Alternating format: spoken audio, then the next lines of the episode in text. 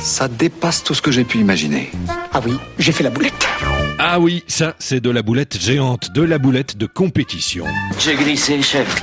Sur les coups de 12h30 ce lundi, suite à un problème technique, une centaine de nécrologies ont été publiées par erreur sur le site internet de RFI. Ah, faut reconnaître, c'est du brutal. Une hécatombe virtuelle de chefs d'État présents ou passés, d'artistes et de célébrités. La reine d'Angleterre, Alain Delon, Brigitte Bardot, Pelé.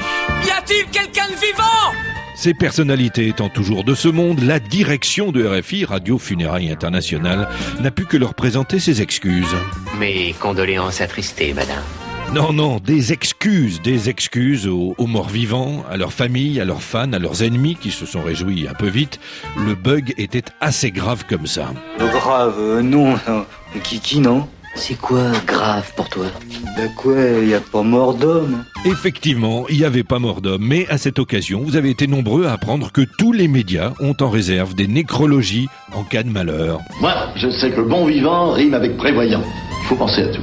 Le Figaro avouait il y a un an avoir une centaine de nécros en stock. Le Monde en a plus de 300 au frigo et le New York Times tue le game avec 1800 nécrologies prêtes à être dégainées.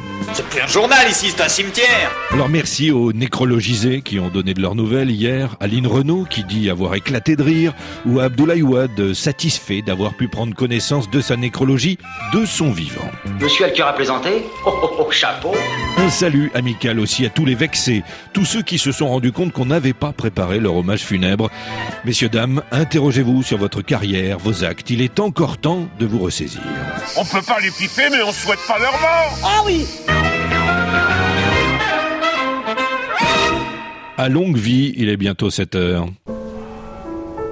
On devrait mourir une heure par jour plutôt que tout à la fin. Un jour, je mourrai. Comme ça, ce sera fait.